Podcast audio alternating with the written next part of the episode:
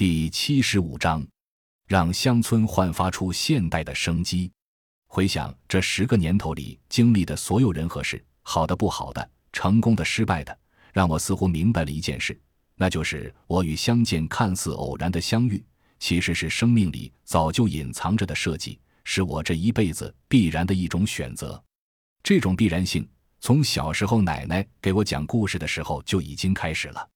这十年中，由于工作关系，我遇到过很多人，他们当中有村民，有学生，有小学老师，有大学教授，有企业家，有个体户，有媒体人，有官员，还有杀猪匠、猪贩子等，不计其数。他们的身份不同，所在地域也不同，但都对乡村有着依恋与思索。他们不希望在步入所谓现代化的国家行列中，将我们祖辈传下来的记忆、历史等乡土文化抛弃。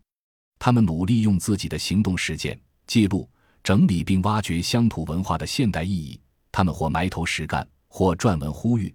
他们将情怀和专业、将激情与职业很好的结合在一起。他们的努力让乡村焕发出现代的生机，赋予乡村生活现代的意义。这十年，我期望自己能像他们一样，同时也希望自己成为小儿心中最闪耀的那颗星。感谢您的收听。